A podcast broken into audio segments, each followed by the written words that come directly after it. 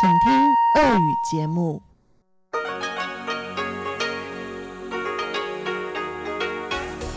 В эфире Международное радио Тайваня.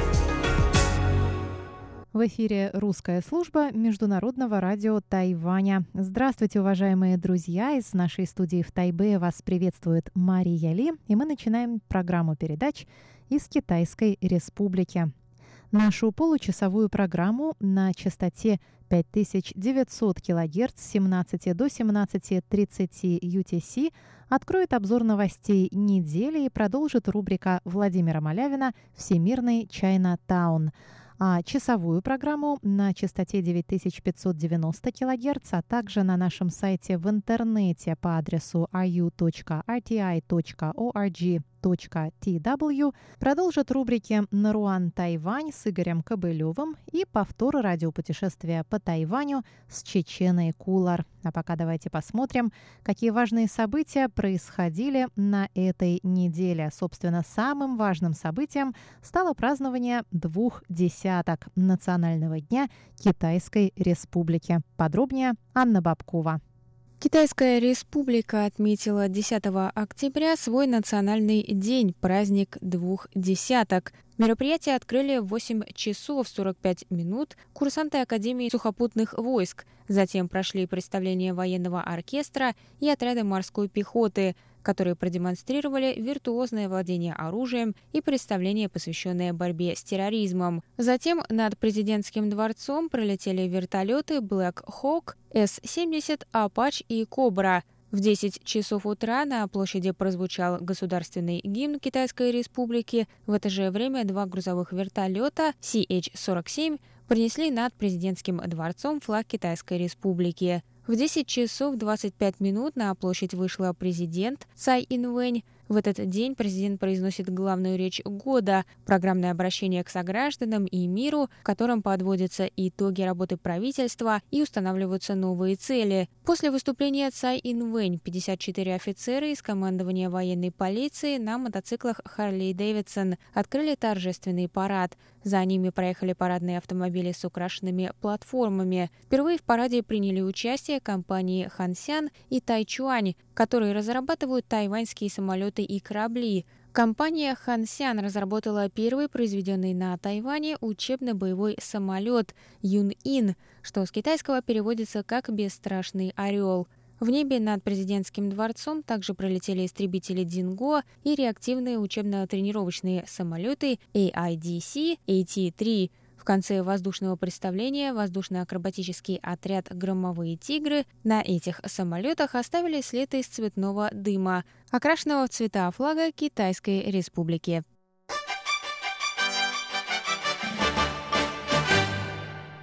А сейчас я прочитаю вам обращение президента Цай Янвэнь по случаю Национального дня Китайской Республики. Название речи президента, проявляя твердость и стойкость, страна уверенно выходит в мир.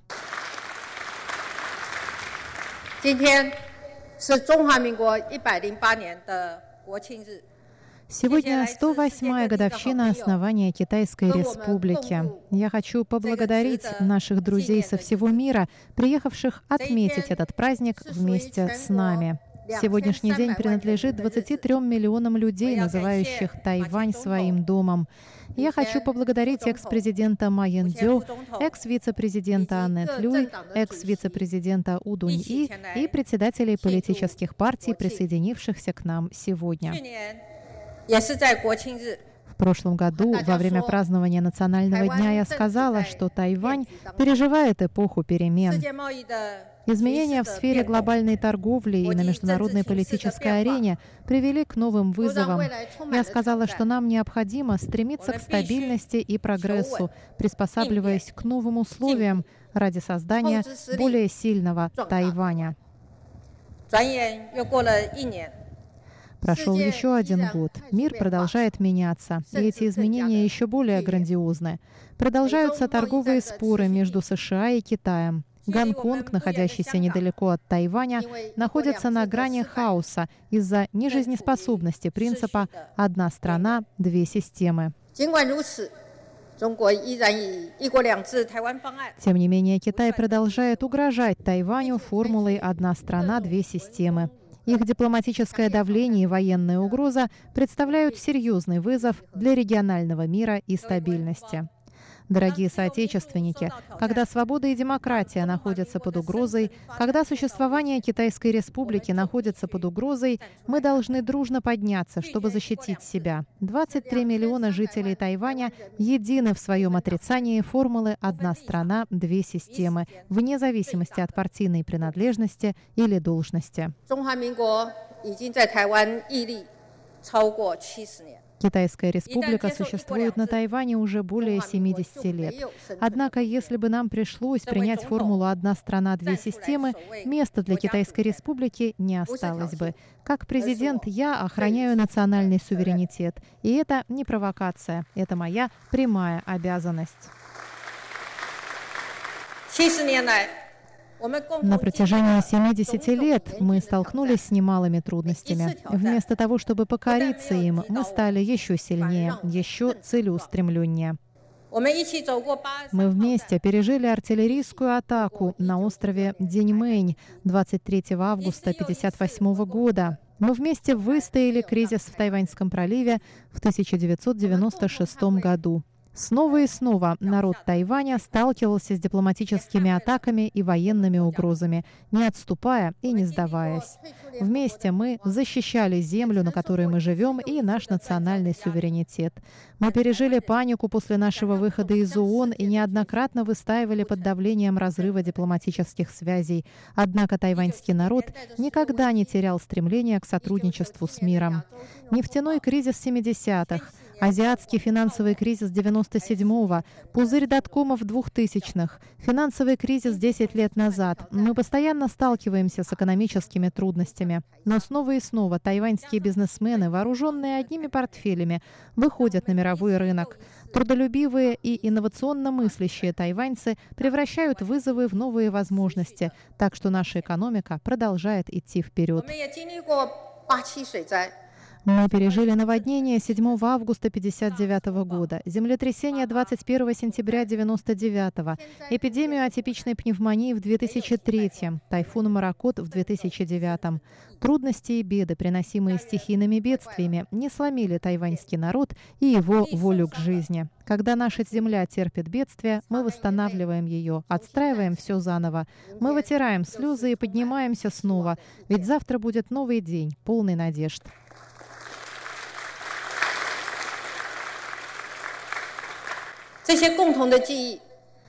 Наши общие воспоминания укрепляют стойкость тайваньского народа. Стойкость, благодаря которой мы смогли стать одним из азиатских тигров. Стойкость, которая вывела нас на тропу демократизации и сделала нас важным образцом демократии в мире. Пройдя вместе этот путь, мы не можем разъединяться, вне зависимости от нашей партийной принадлежности. Никто не обладает патентом на Китайскую республику, и никто не может монополизировать Тайвань. Слова «Китайская республика Тайвань» не являются эксклюзивной собственностью какой-либо политической партии, и в этом состоит консенсус тайваньского общества.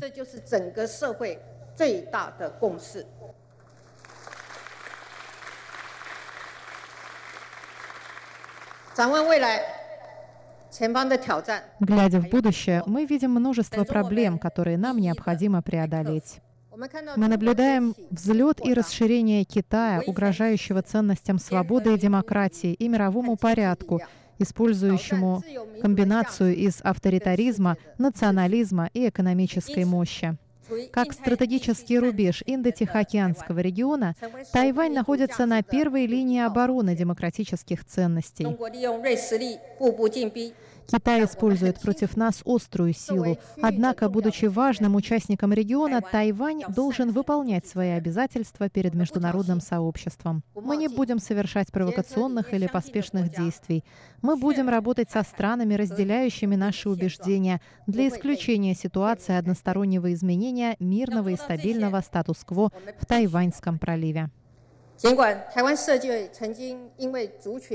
Чтобы добиться этого, необходимо сохранять единство. Хотя в нашем обществе существуют разногласия, связанные с различиями этносов, поколений, вероисповеданий и политических взглядов, я уверена, что мы можем найти общий знаменатель с помощью диалога. Опыт подсказывает нам, что конфликт, диалог и общий прогресс помогают вывести страну на правильный путь. Нам также необходимо твердо придерживаться ценностей свободы и демократии. Тайваньский народ прошел долгий и сложный путь к демократизации и убедился, что только демократия может обеспечить с таким трудом завоеванную свободу и предоставить будущим поколениям право решать свое будущее. Мы должны продолжать строить сильный Тайвань.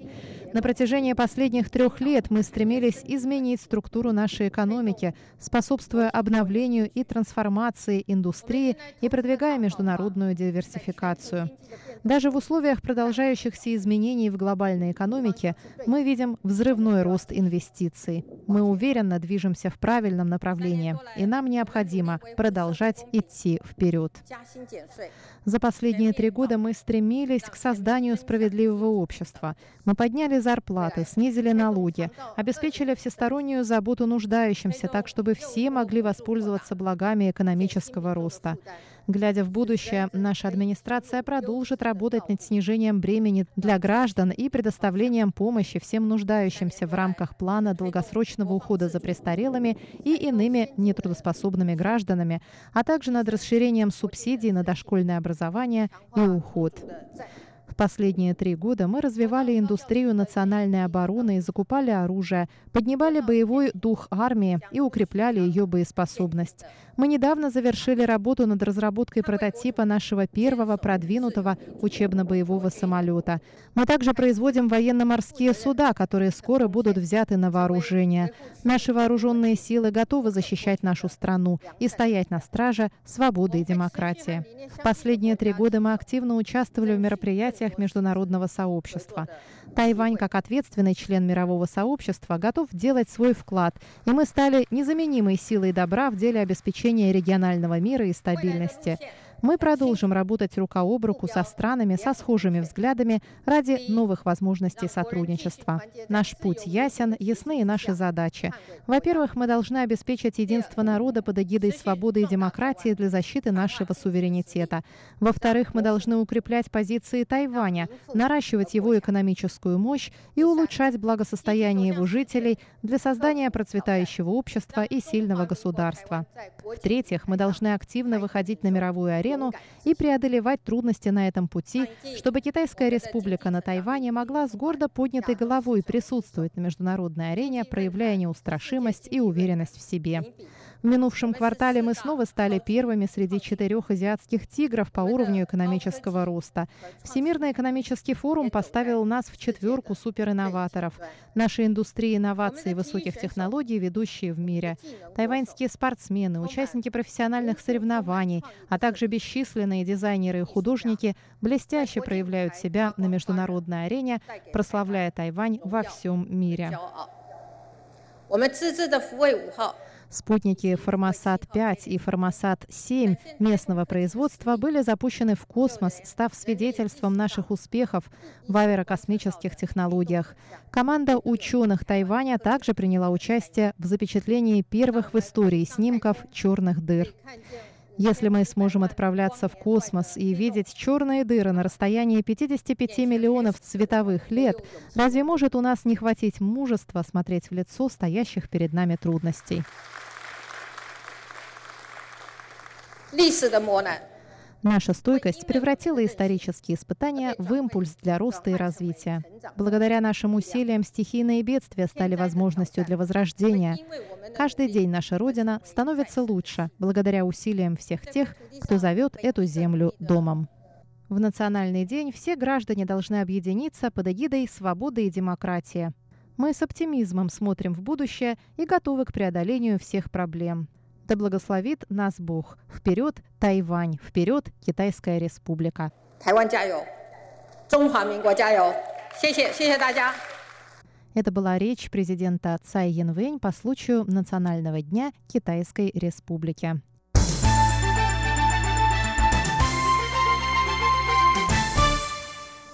Дорогие друзья, на этом я, Мария Ли, прощаюсь с вами и прошу вас оставаться с русской службой Международного радио Тайваня.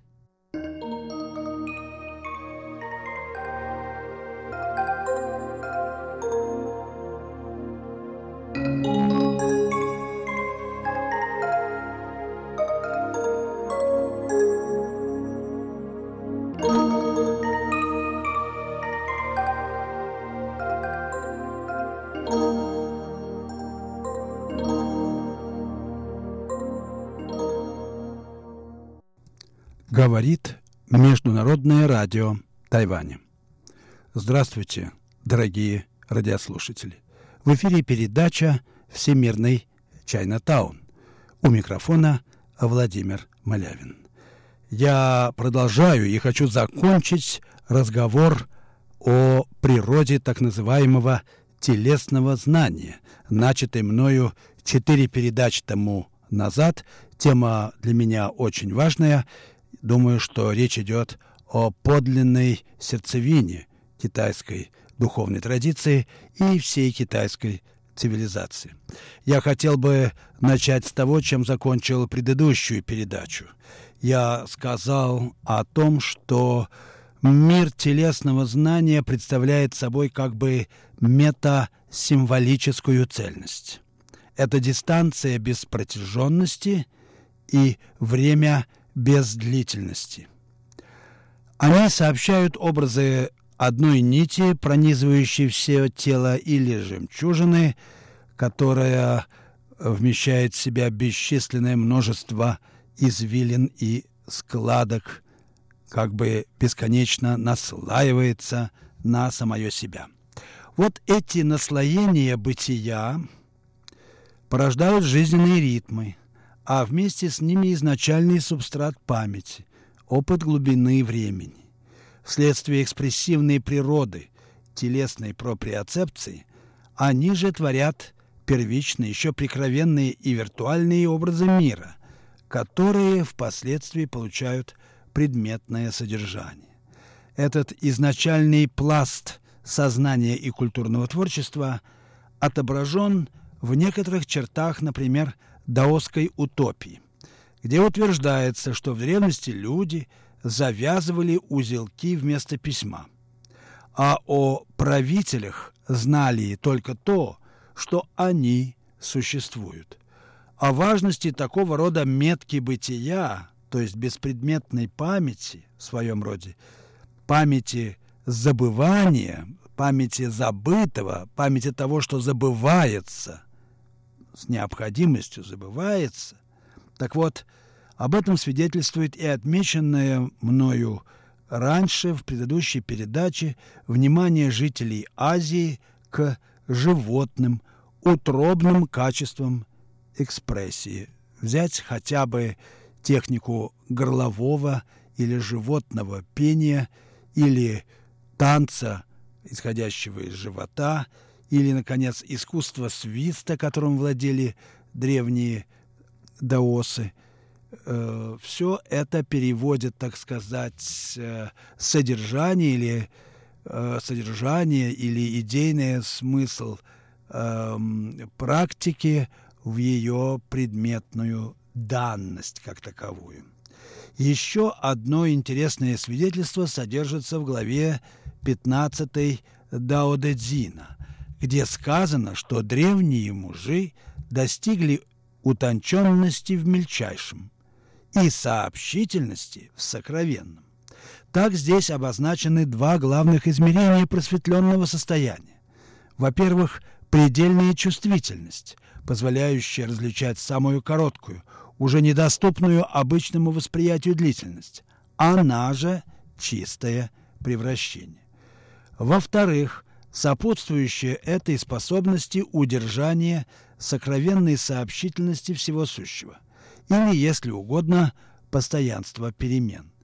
Такой мудрец не имеет идентичности или имеет, как сказал бы Делез, только личиночную идентичность, семенную, так сказать, предвосхищающую нашу личность, а его воспринимаемые образы являются фантазмами или симулякрами. Thank you.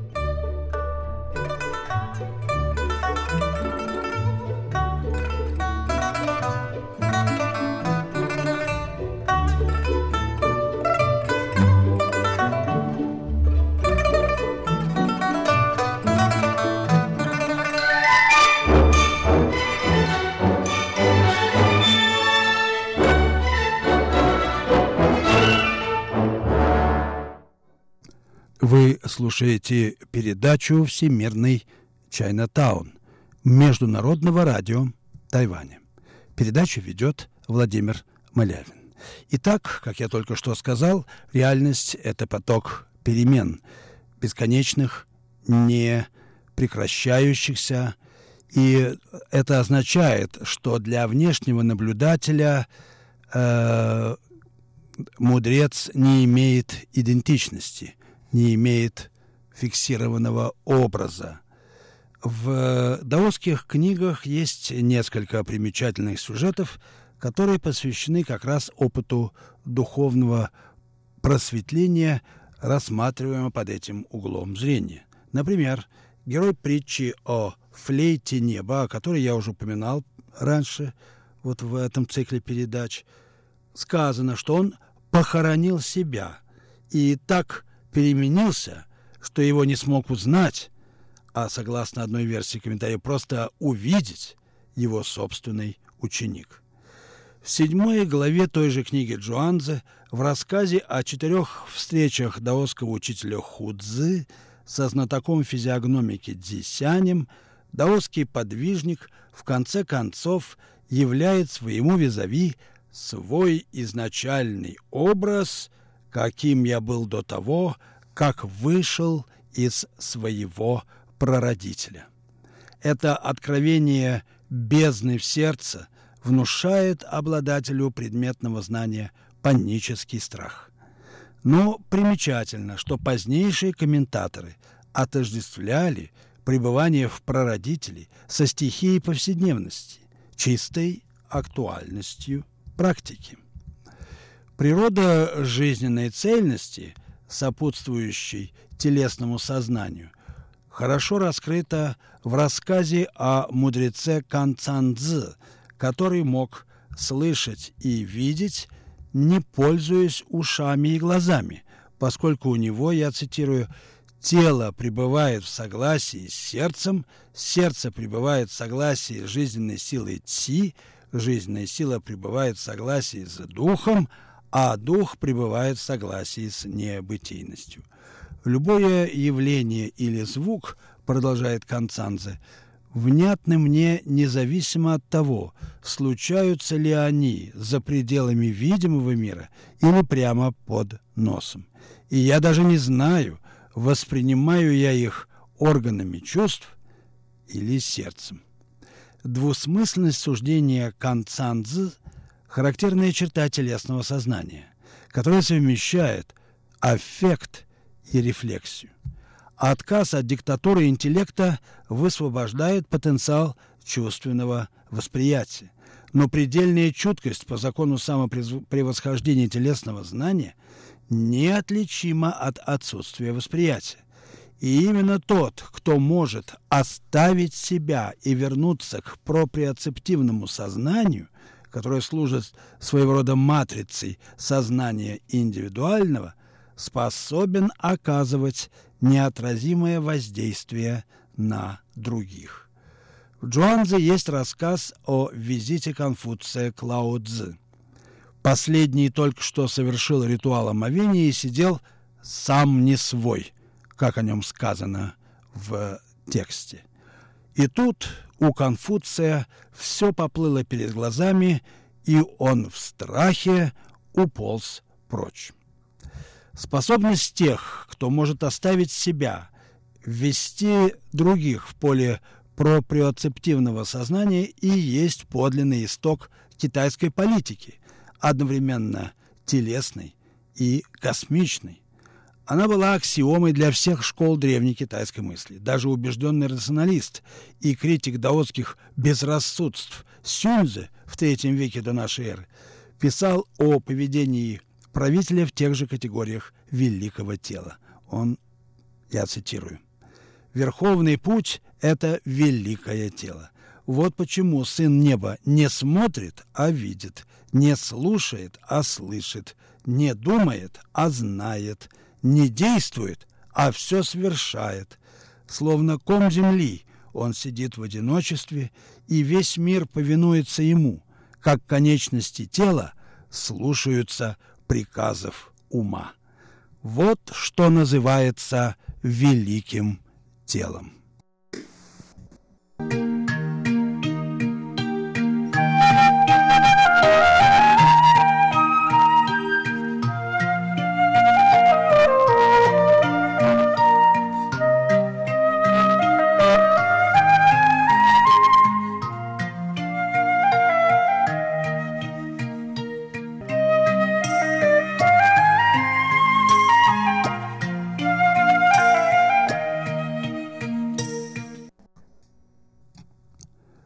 Слушаете Международное радио Тайваня, передачу «Всемирный Чайнатаун». Передачу ведет Владимир Малявин. И я уже заканчиваю свой рассказ о природе телесного сознания, этом фундаментальном в своем роде феномене духовной традиции Китая и всего Дальнего Востока, на котором стоит вот это величественное здание – дальневосточной цивилизации. Э, я только что процитировал э, пассаж из конфуцианского ученого Сюньзе, где говорится о великом теле и о том, что оно оказывает неотразимое воздействие на все тела в мире. Пассаж этот как будто бы пронизан мистической э, тональностью, но речь идет на самом деле о весьма практично понимаемом управлении и первостепенной важности, собственно, соматического измерения жизненной практики. И это тоже важнейшая особенность китайской культуры. Возвращение к корню жизни ценно прежде всего тем, что оно дает крепкое здоровье, которое проявляется в благообразном и внушающем симпатию облике. Как следствие, оно дарует авторитет и власть. Оно же дает столь важную в стратегическом отношении способность упреждать действия противника. Об этом напоминает известная поговорка китайских мастеров боевых искусств. «Он не двигается, и я не двигаюсь». Буквально «его и мое не двигается». Он едва двинулся, а я двинулся прежде него. Итак, телесное сознание в китайской мысли было средством не восприятия или познания, а духовной сообщительности, интимного и потому неотразимого воздействия. Его природа – превращение, которое обнажает нить вечности в разнообразии мира и тем самым создает пространство стратегического действия. Взаимные переходы полярных величин, сил инь и ян пустоты и наполненности и так далее, именовалось в даосизме чудесным или утонченным действием. Свер... Свершаются же метаморфозы мира в состоянии полной оставленности, забытия. Самое сильное воздействие достигается тогда, когда некому и не на что воздействовать. Власть удостоверяет себя своим отсутствием, а слабые связи имеют свою силу. Аналогичным образом в китайской военной стратегии победу одерживают без боя, благодаря следованию противнику, который на самом деле позволяет владеть стратегической инициативой. Почему следование приводит к победе? Ответ прост. Следование как возобновление предвечно сущего позволяет предвосхищать все предметные действия.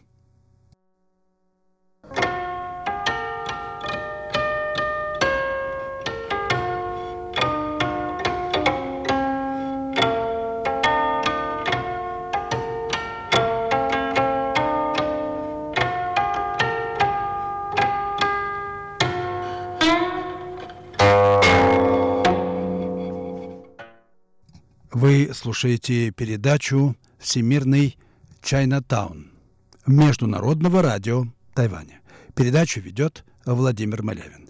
И в заключении моего разговора о природе телесного знания я хочу отметить еще одну важную его культурную особенность или значимость для культуры. Оно ставит каждого человека в положение учащегося. Если тело есть в своей основе система дифференциальных отношений, а именно это подразумевается развитием духовной чувствительности в человека, то учение как телесная именно практика, например, в искусствах и ремеслах, означает поиск взаимного соответствия, совмещения по меньшей мере двух таких тел. Эти тела пустотелые, пористые, они сложены не из вещей, а из скрещений, соответствий. Это означает, что учение есть не заучивание готовых истин, а раскрытие, как говорил французский философ Жиль Делес, проблемного поля, что, собственно, и соответствует практике оставления себя. Пустоты, образуемые актом саморазвлечения, представляют предел физического тела, и опознание их требует высшей цельности духа. Так, чтобы научиться плавать, человек должен открыться водной стихии, преодолев предметное знание и себя, и воды. Его задача – интуитивно постичь свойства воды и сделать их частью внутреннего опыта. Другими словами, он должен взрастить но едва ли сделать в себе великое тело. Вот то великое тело, о котором говорил конфуцианец Мензе. Или, можно сказать, тело учения, в котором все всему пособляет. К слову сказать, самое понятие учения, занятия чем-либо, си, толковалось в Китае, исходя из графического образа соответствующего иероглифа, как перелет птенца, который учится летать с ветки на ветку. Таким образом, практика учения в китайской традиции указывает на некую значимую паузу, качественно особый момент в обыденности существования, по существу сингулярность, которая открывается учащемуся в опыте преображения. И это открытие равнозначно возвращению к моменту сотворения мира. Хотя тезис о том, что вся жизнь учения и учение само по себе выше знания был общим достоянием китайской традиции, отдельные философские школы трактовали его по-разному, надо это отметить. Конфуцианство использовало постулат о приоритете учения для воспитания образованной и благонравной личности – совершенстве владеющий искусством светского общения и потому способный управлять другими. Даосы принимали ту же установку в ее, так сказать, онтологической чистоте, они считали соблазном книжное знание и благочестие, а их кумиром был мастер практики, познавший внутренний предел действия и, следовательно, открывший вершину искусства в неискусности.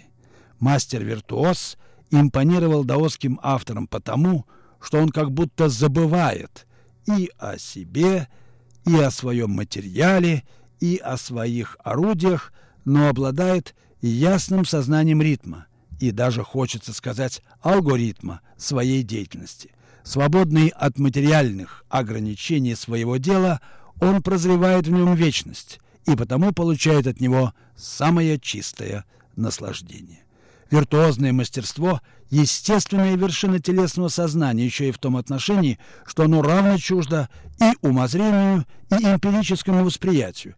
Оно вырастает на срединной линии существования, на стыке присутствия и отсутствия, предметного и беспредметного. Очень хорошо сказал об этом современный китайский мастер Ушу Ван Сянджай – который утверждал, что, занимаясь рукопашным боем, нельзя ни отвлекаться от тела, ни полагаться на него. Ибо если будешь вне тела, не будет материала для совершенствования, а если будешь иметь тело, каждое движение будет ошибкой. Вы слушали передачу «Всемирный Чайнатаун». На этом я прощаюсь с вами, дорогие друзья. Всего вам доброго.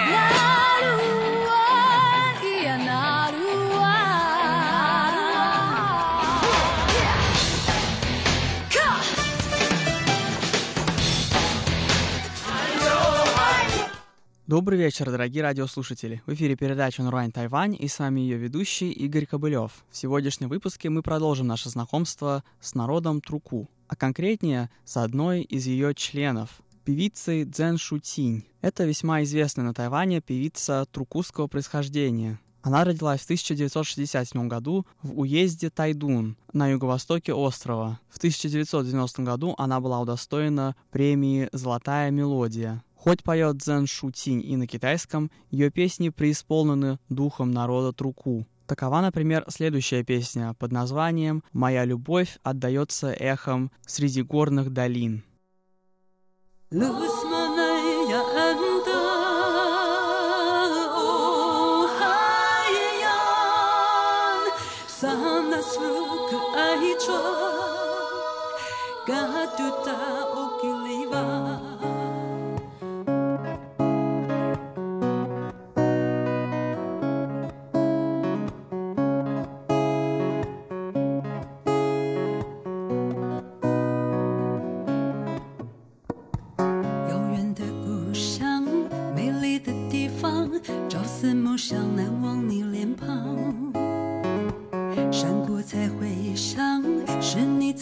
上穿山越岭直达我心房我难伪装我难伪装深深为你着迷的眼光我已投降我已投降心甘情愿追随都不放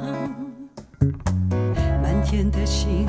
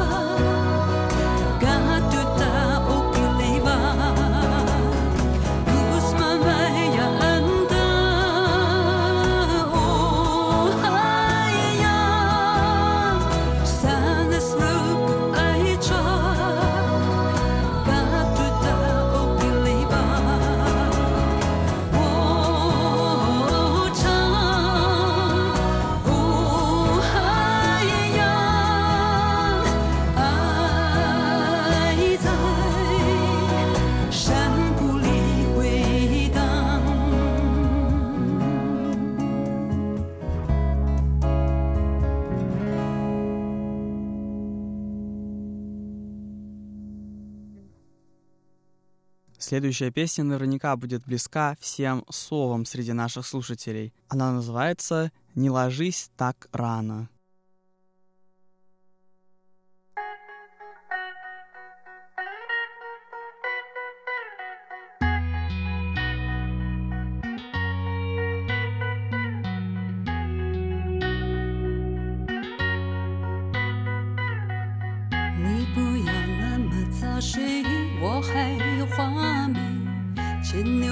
在白天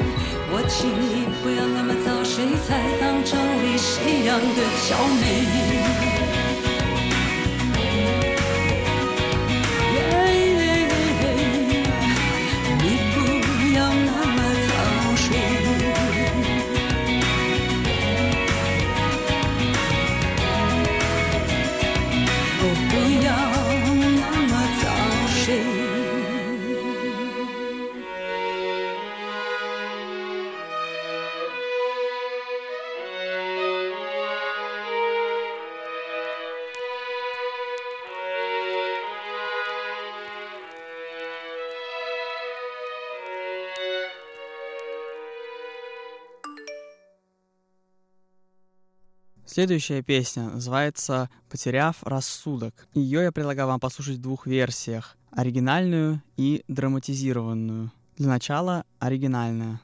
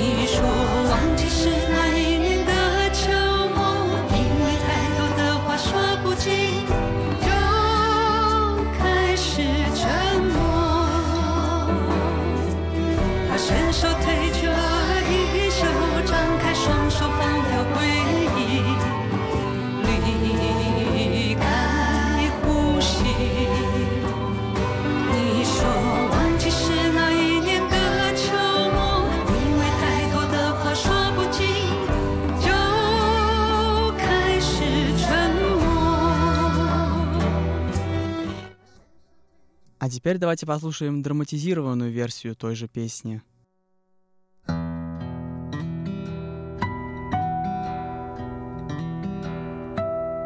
被拖了，比街头花得更远了，也花了。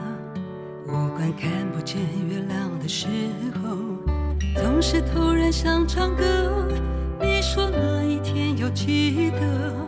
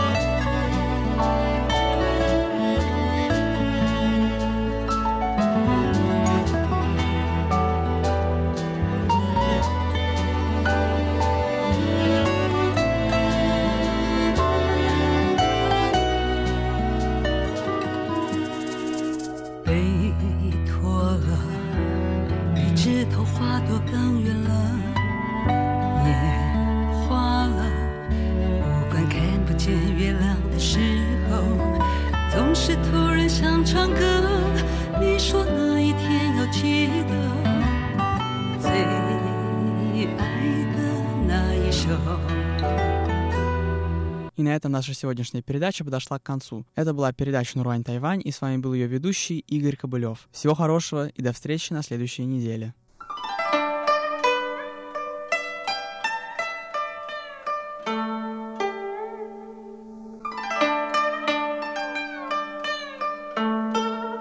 Здравствуйте, дорогие друзья! В эфире еженедельная передача «Радио путешествие по Тайваню» в студии у микрофона Чечена Кулар. Позвольте сначала поздравить всех нас с Национальным днем Китайской Республики, с Днем двух десяток. Сегодня 10 октября на Тайване проходят торжественные мероприятия. Президент выступила с утра с обращением к тайваньскому народу и ко всему миру. А в сегодняшнем выпуске, шестом выпуске серии «Тайвань архитектурный», я как раз познакомлю вас с историей места, в котором Каждый год в этот день Министерство иностранных дел Тайваня устраивает праздничный прием для иностранных гостей, а именно с историей тайвейского гостевого дома Тайбэй Пингуан который находится недалеко от президентского дворца, о котором речь шла на прошлой неделе. История этих двух зданий тесно переплетены. В здании нынешнего президентского дворца располагалась канцелярия японского генерал-губернатора, а здание нынешнего гостевого дома было построено для приемов высокопоставленных гостей. Итак, об истории и особенностях архитектуры тайбэйского гостевого дома через несколько секунд.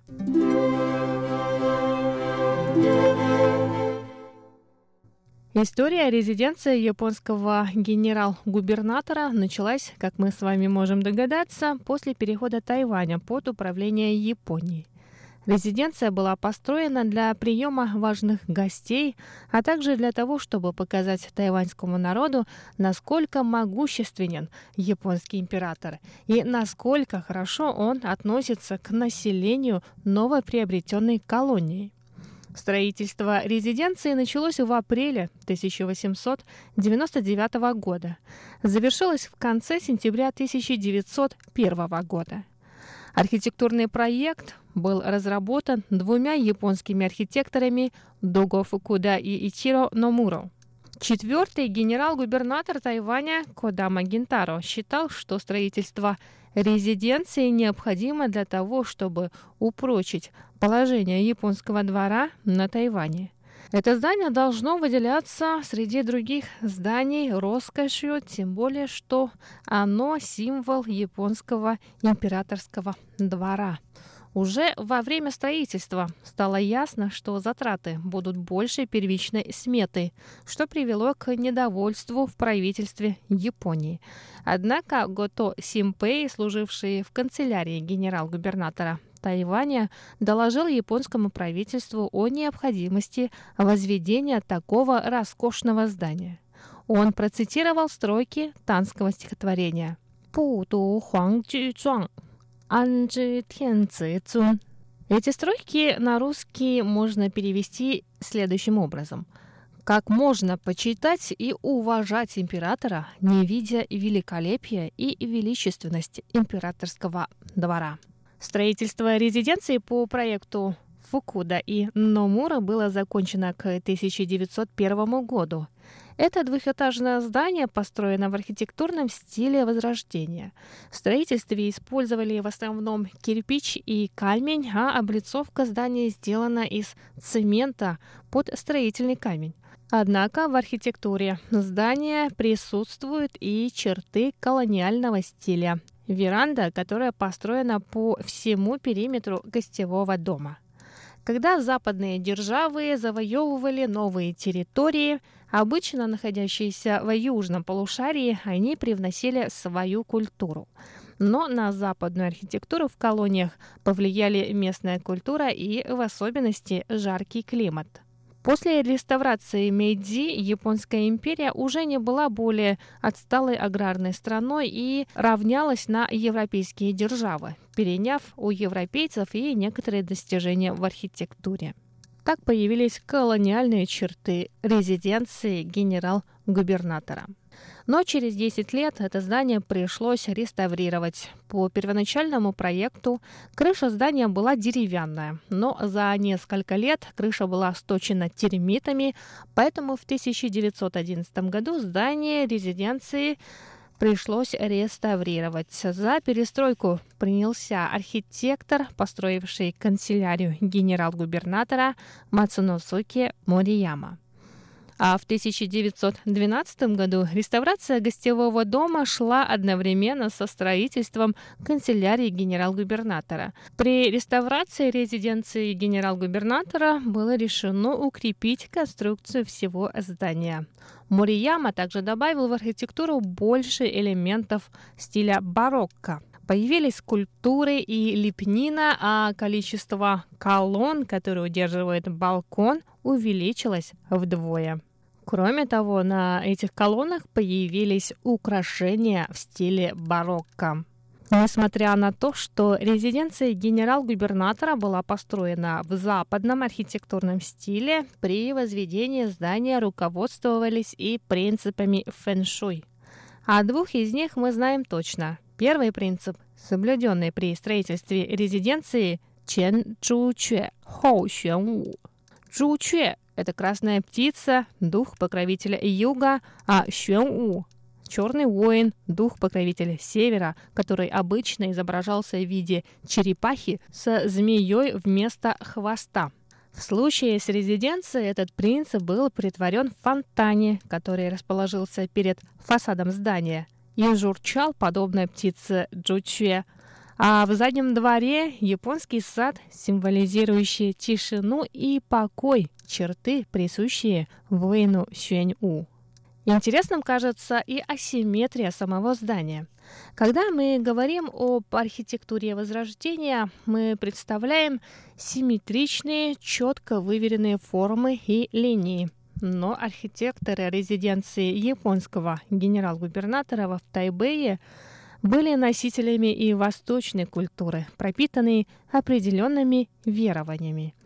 Другой принцип фэншуй по-китайски звучит «цо чинг яо пай ху», что в переводе на русский буквально значит «слева зеленый дракон, справа белый тигр». Считается, что восточную сторону здания охраняет Ченглong, зеленый дракон, а западную – Пайху, белый тигр. Сторона зеленого дракона должна быть выше, поэтому в гостевом доме на восточной стороне достроили третий этаж. К нему изнутри со второго этажа ведет железная лестница, которая выбивается из общего архитектурного стиля. 124-й император Японии Хирохита поднимался на третий этаж, чтобы приветствовать своих гостей на официальных приемах и простых граждан, которые подходили к гостевому дому. Оказавшись на втором этаже, мы не можем не сказать несколько слов про хрустальную люстру и витражное стекло. Люстра, свисающая с потолка на втором этаже, была привезена из Европы, и ее возраст старше самого дома. А окно из витражного стекла в большом зале на втором этаже – дань архитектурному стилю Возрождения. Каждый стеклянный элемент, из которого собрано окно, сделано из стекла разных характеристик. И эта витражная техника, к сожалению, уже не сохранилась. На стенах второго этажа мы также видим богатую лепнину с позолотой, выполненную в форме морских водорослей, которые причудливым образом напоминают драконов и фениксов, символы процветания и мира. Декоративные элементы в помещениях на втором и на первом этажах выполнены с использованием символов из флоры и фауны, как и Японии, так и Тайваня. Совы и летучие мыши – символ супружества в японском языке. Название сов созвучно обозначению мужа и жены, а беньфу, то есть летучая мышь, в китайском языке также созвучно мужу и жене. Гипсовая голова тайваньского пятнистого оленя Сика украшает двери в одном из залов второго этажа. Тогда число этих животных было равно населению острова а шкуры этих оленей вывозились в Японию, где ими утепляли доспехи. И на этом сегодняшний выпуск передачи подходит к концу. С вами была Чечена Колор. Оставайтесь с нами на волне.